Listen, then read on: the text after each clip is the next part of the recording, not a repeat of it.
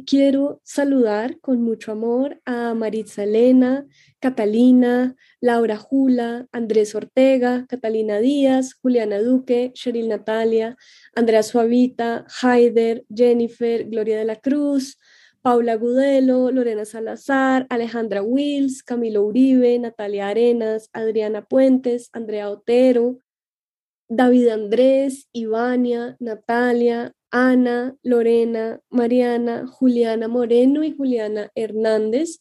Ustedes ponen mi corazón a cantar. Y si ustedes, queridas oyentes, quieren hacer parte de mis saludos y gozar con la manera en la que prendo una vela y les mando muchas buenas vibras cada vez que digo su nombre, pueden entrar a patreon.com slash womansplaining, en donde pueden unirse a esta comunidad, en donde hay clubes de lectura, encuentros con invitadas, talleres de escritura y recomendados. Esto es Womansplaining.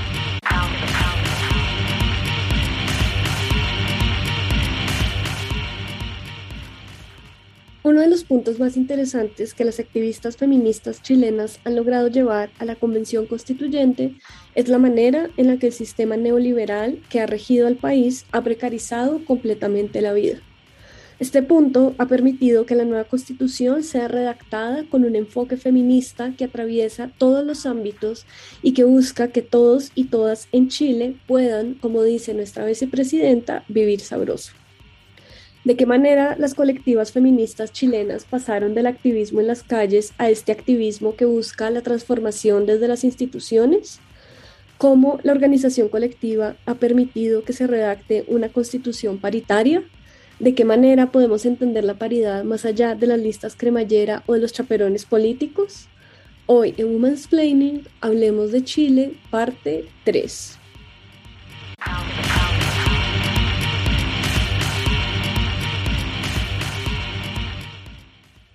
Hoy estamos con Alondra Carrillo. Ella es psicóloga, política y feminista chilena que se desempeña como miembro de la Convención Constitucional de Chile en representación del distrito número 12. Ella también forma parte de la coordinadora feminista 8M, donde fue vocera entre 2018 y 2020.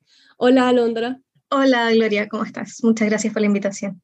Estamos muy, muy, muy felices de que estés con nosotras. La verdad, hemos seguido tu trabajo desde aquí, desde Colombia, y pues nos parece muy admirable todo lo que haces. Y pues nada, voy a darle paso a Lina, quien quiere comenzar esta conversación. Hola Gloria, hola Londra, muchas gracias por estar hoy con nosotras en Woman's Planning. Y si les parece, sí, yo quería empezar con una pregunta que es una duda muy genuina que nos surgió y tiene que ver con todo lo que ha pasado en Chile digamos, en los últimos tres, cuatro años, ¿no? Desde 2018, las movilizaciones sociales, las movilizaciones estudiantiles, la convención constitucional, el plebiscito en el 2020, eh, la llegada al poder del nuevo gobierno, ahora pues ya a menos de dos meses del referendo, también constitucional, y nos parecía con Gloria, mirando pues tu larga experiencia y tu trabajo, que tú has sido una especie, bueno, tú,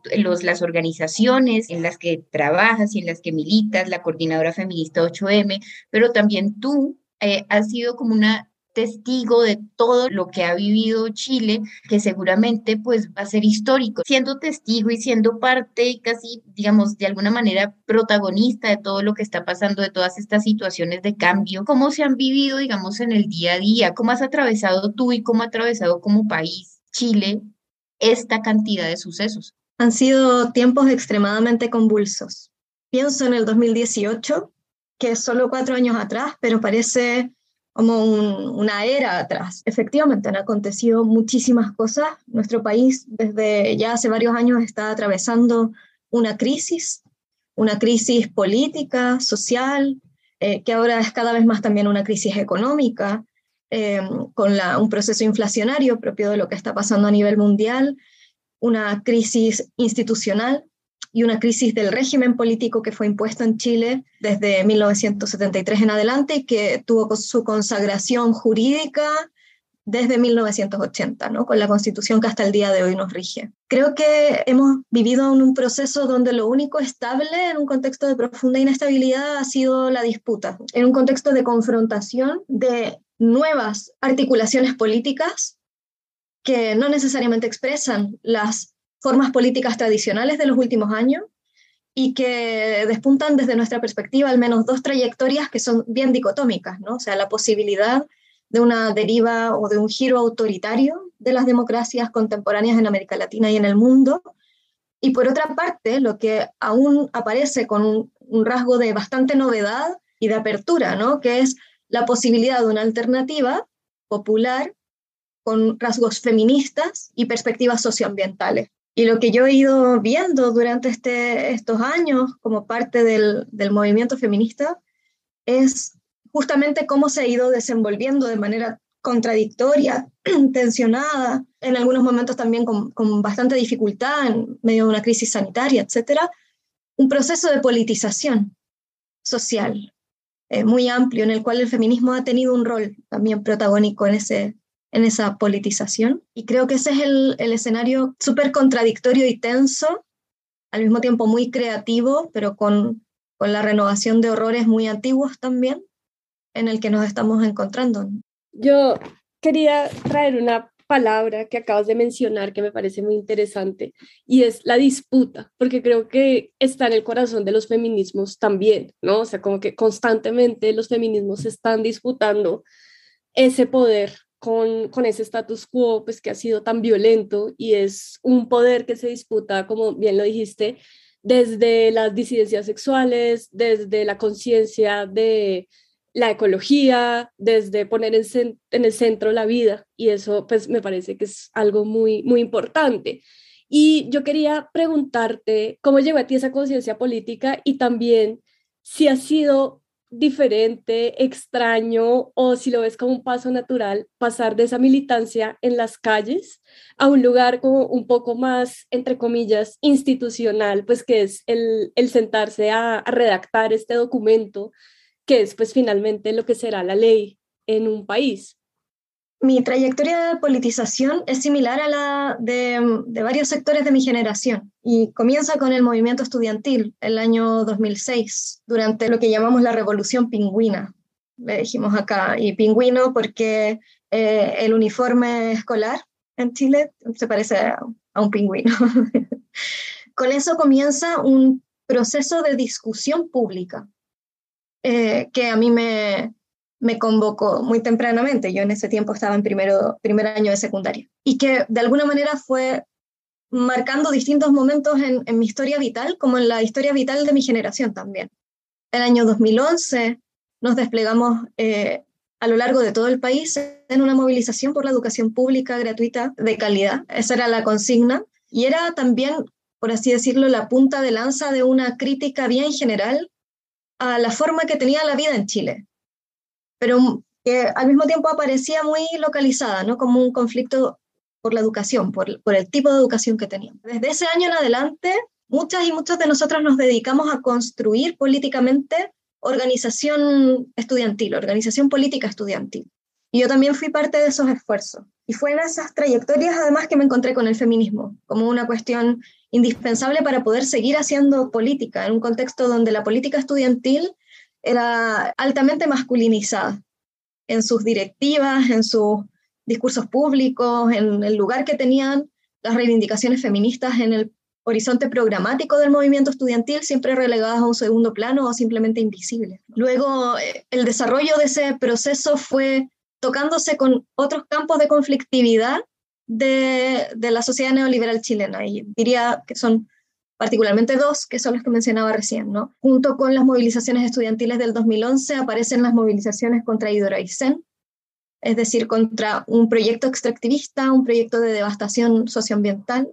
Eh, y lo mismo va pasando con el desarrollo del movimiento feminista, que aparece como una lucha contra la violencia patriarcal, contra la violencia femicida particularmente, pero que termina permitiéndonos también articular una comprensión de la forma en la que esta sociedad neoliberal precariza continuamente la vida, en todo nivel, ¿no? en todos sus ámbitos de despliegue.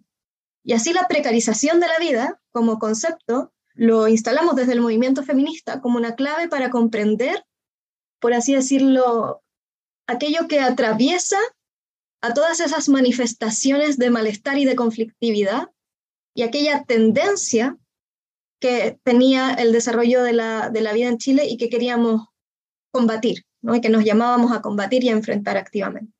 A partir de ese, de ese análisis, eso nos permitió generar un proceso, por lo menos desde el movimiento feminista, de debate programático. Dijimos, bueno, se trata de la precarización de la vida, la violencia de género es indisociable también de esas condiciones en las que desarrollamos nuestra vida, es indisociable de las condiciones habitacionales en las que nos desenvolvemos, es, indisociable de, de, la estructura que tiene el sistema de salud en Chile, con el desmantelamiento permanente de la salud pública y un sistema centrado en el negocio de la salud, es indisociable de la devastación socioambiental, porque esa devastación socioambiental se descarga sobre los cuerpos de las mujeres que son las que realizan esas labores, esos trabajos, en fin. Vamos pudiendo ligar y articular y nos damos un proceso. Y ese proceso es un proceso de elaboración de programas feministas. Y le llamamos programa feminista contra la precarización de la vida. Y salimos a la calle a pelear por ese programa. Entonces hay un salto bastante natural, por así decirlo, de pelear en la calle por ese programa a pelear en la calle por ese programa en un contexto de apertura institucional que da lugar a un proceso constituyente y luego decir, por supuesto que tenemos que estar ahí desde las mismas voces que hemos venido construyendo este programa. Es un programa que nos habla de la redistribución de la riqueza, de la socialización de los bienes comunes, de la socialización del placer, de un horizonte de, buen vivir o de, vivir sabroso, como le dicen allá, eh, y, que, y que decimos, bueno, esto es indelegable. Nadie más va a ir a plantear lo que nosotras podemos plantear a raíz de lo que hemos venido haciendo durante todos estos años. Es nuestra tarea estar ahí. Y así decidimos estar ahí. Una vez dentro de la constituyente, claro que aparecen las diferencias entre hacer política en la calle y hacer política en, en una instancia representativa. Yo creo que esa es la, quizás la mayor diferencia, porque no, es solamente la, la participación institucional, sino que conformas una asamblea en la que tienes un mandato que tienes que llevar adelante.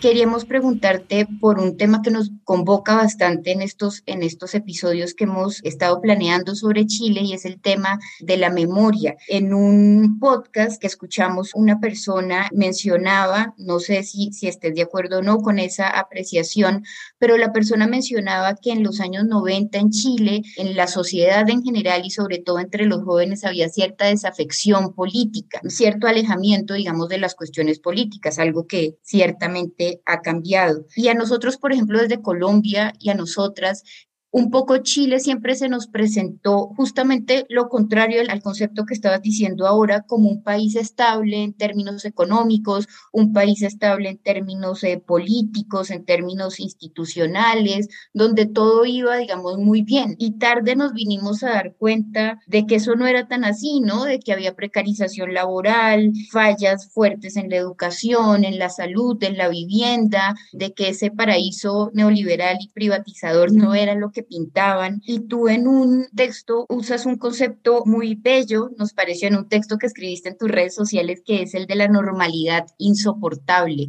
Y quería preguntarte por eso, ¿cómo era esa normalidad insoportable, digamos, de tu juventud más temprana?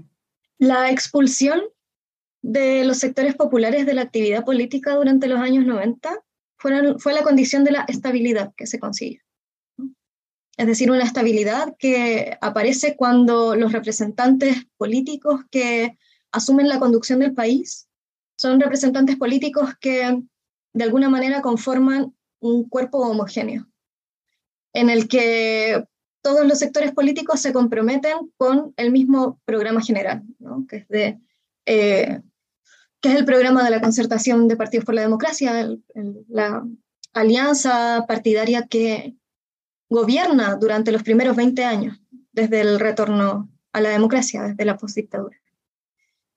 Y entonces, los sectores populares que se habían organizado enormemente para hacer posible derrocar la dictadura cívico-militar, eh, de alguna manera son desarticulados activamente. Y entonces experiencias muy cotidianas como el transporte público, que es finalmente lo que termina reventando el, el estallido eh, en la región metropolitana.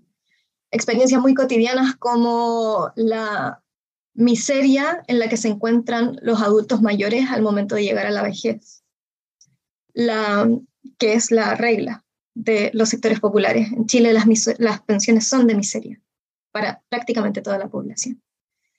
Eh, y progresivamente una normalización de la violencia de género en todo, en todo ámbito, también en la calle, también en el acoso callejero, también en, eh, en el acoso en el espacio público en general, la contaminación permanente, la intoxicación de las y los niños recurrentemente, la situación de la vivienda, el costo de la vida, de los arriendos, la imposibilidad de acceder a una vivienda propia. Y son todas esas experiencias las que no tienen lugar en el discurso público, en el discurso cotidiano, y son las que irrumpen de alguna manera, ¿no? Para denunciar esa, eso que, que, decían las paredes, ¿no? No era algo que, no es una expresión que haya construido yo, eh, lo decían las paredes durante el estallido, ¿no?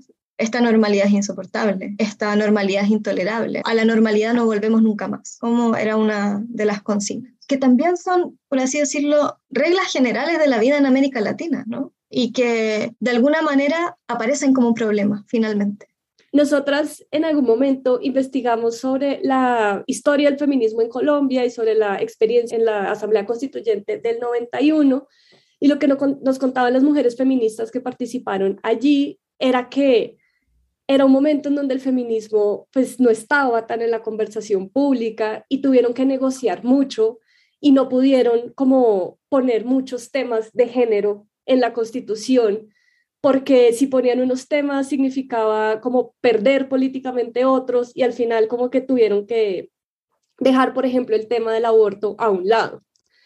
En el caso de la constituyente de Chile, pues es todo muy diferente, o sea, me parece maravilloso como esa apuesta radical que tienen ustedes de crear un documento con enfoque de género, que eso ya pues es transversal y revolucionario, y también como poner eh, artículos que en la praxis busca como una buena vida para las mujeres y para las personas eh, con experiencias de vida trans, por ejemplo. Y yo quería preguntarte un poco como por, por esas negociaciones, ¿no? Si ha sido fácil llegar eh, con esos temas. Con Lina también veíamos como eh, algunas cosas de desinformación en donde salía este señor horrible Cast, creo, diciendo que con la nueva constitución todas las mujeres iban a abortar a los nueve meses, entonces iban a esperar hasta los nueve meses para degollar a sus bebés y pintar ¿no? con su sangre todos los recintos izquierdosos y es como, ok, no, o sea, ¿cómo, cómo es negociar y cómo es intentar como mostrarles el sentido común que hay en un enfoque de género y en el respeto y en la igualdad a personas pues que están completamente eh, pensando en sus intereses y que están defendiendo como la manera neoliberal de ver la vida. La lucha política que dio el movimiento feminista fue previa a la constituyente. Fue durante todos estos años de movilización y fue en todos lados. Entonces llegamos a la constituyente en una condición de fuerza que nunca habían tenido las mujeres en, en los estados recientes, ¿no? Sea, llegamos a una convención paritaria y eso hace una diferencia radical, porque al menos la mitad eran feministas. Entonces, el feminismo, a diferencia de lo que le tocó luchar tan desigualmente a nuestras antecesoras, a las precursoras del movimiento, en este caso, el feminismo era, por así decirlo, uno de los ejes indiscutibles, ineludibles de la discusión constitucional y del debate constitucional.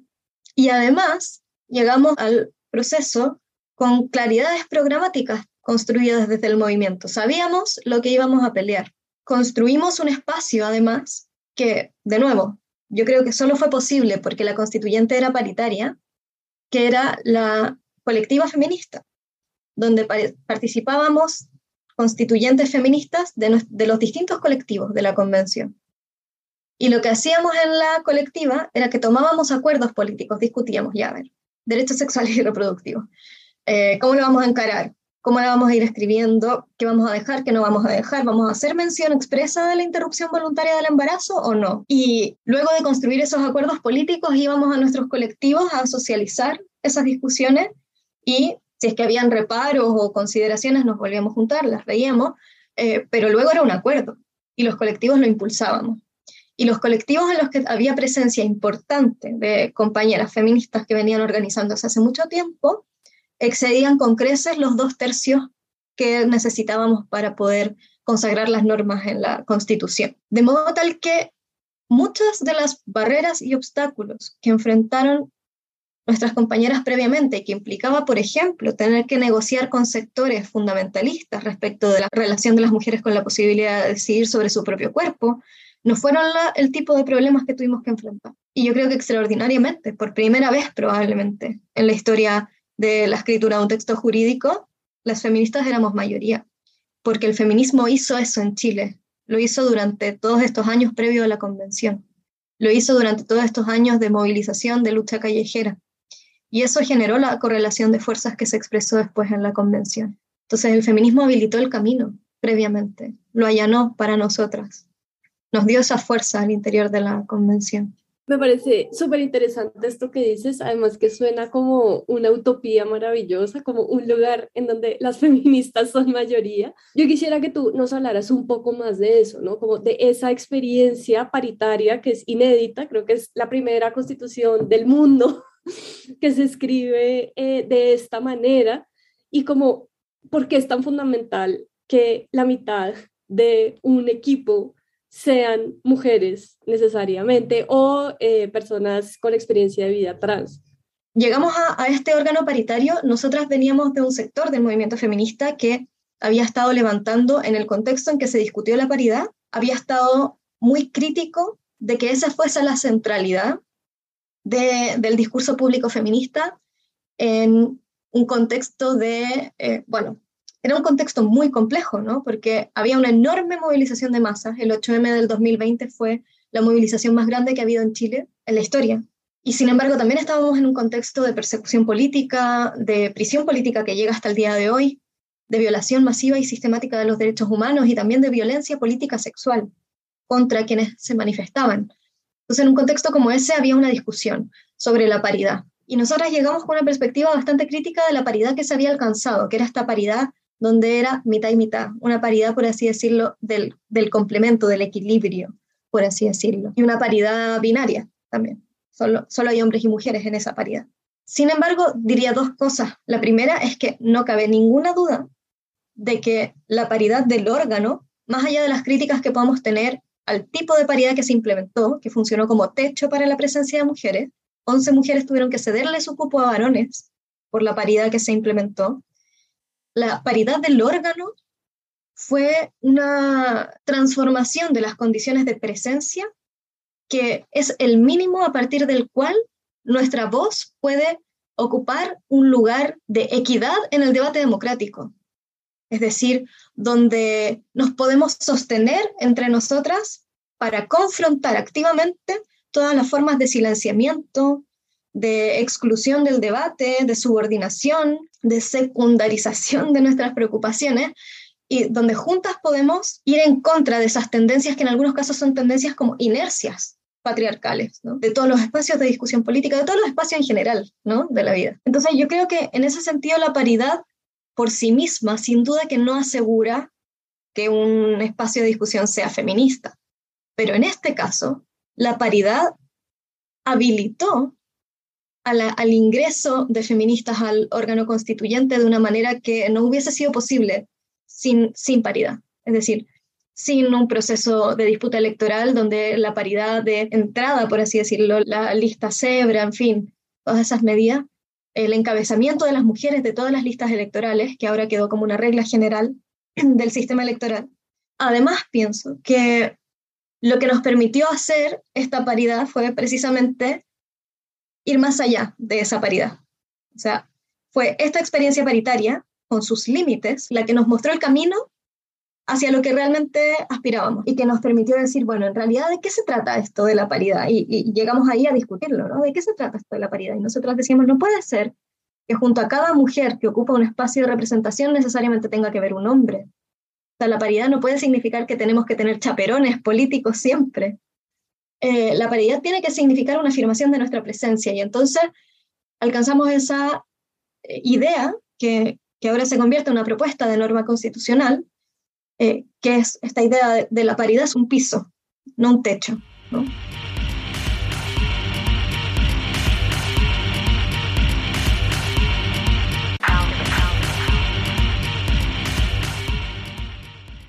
Y hay otra cosa antes de, darle la palabra a Lina, y es eh, algo que vi en, en Twitter que, que, me llamó mucho la atención, y es un tuit de la escritora Ariel Richards que dice, la palabra género aparece 39 veces en la nueva constitución.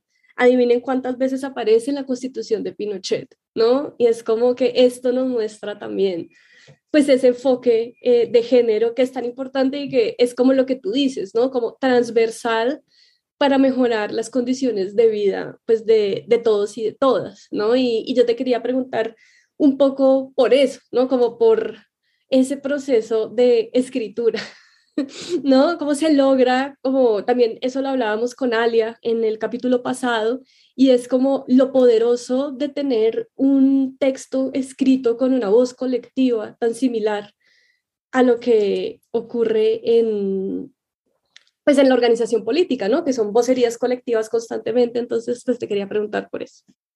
La escritura de las normas que surgieron de la colectiva feminista, que eran parte de lo que llamamos un índice feminista del texto constitucional, se dio en, yo diría, como dos tipos de ejercicio.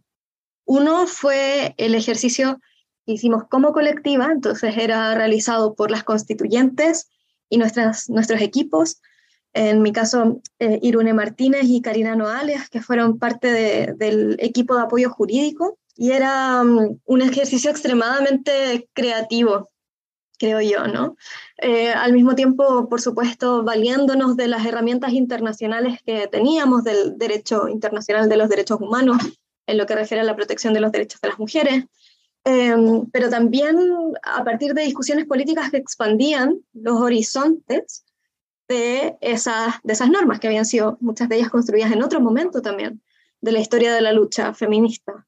Y esa fue, esa fue una parte del ejercicio donde era, yo creo que también esto va a ser una dimensión a discutir en el futuro sobre el proceso constituyente en Chile, pero muy mediado por la tecnología también, ¿no? O sea, estábamos en un Google Docs, hablando en un Zoom, con un Drive abierto, y entonces hacíamos comentarios a cada uno de los incisos, íbamos moviendo palabras, íbamos destacando algunas cosas y abriendo discusiones políticas colectivas en relación a cada uno de los mandatos, de cuáles iban a ser los verbos que íbamos a ocupar, de cuáles iban a ser las formas de nombrarnos también, fueron discusiones muy interesantes, entretenidas también incluso.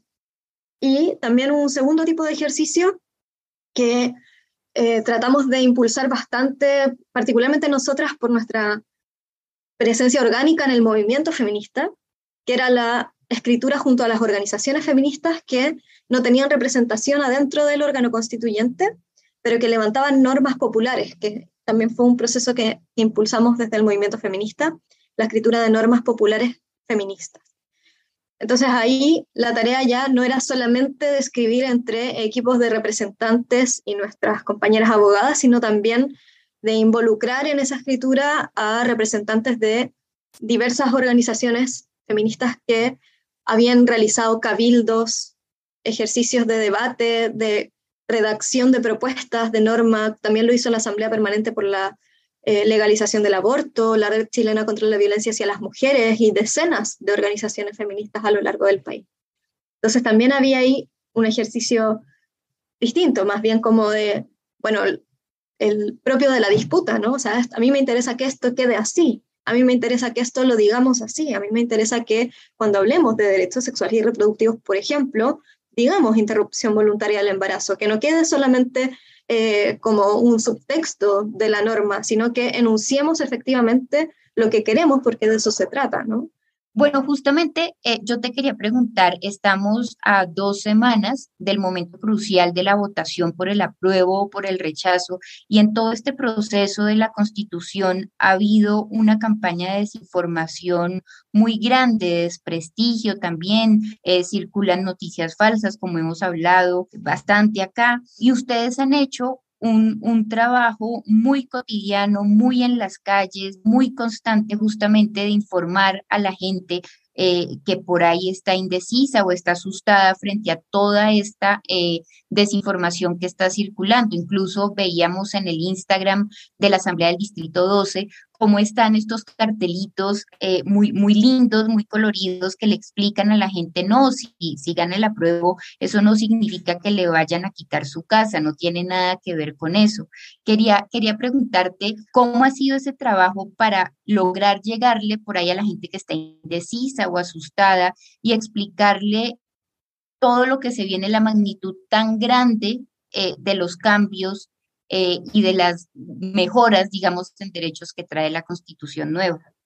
Ese es un trabajo que están haciendo personas autoconvocadas a lo largo de todo el país, em, que son, muchas de ellas son integrantes de organizaciones sociales eh, de base, que ven la urgencia de poder conversar directamente, ¿no? Es decir, poder salir un poco de la mediación que nos impone la prensa o las redes sociales y poder eh, hacer este, este trabajo y este esfuerzo.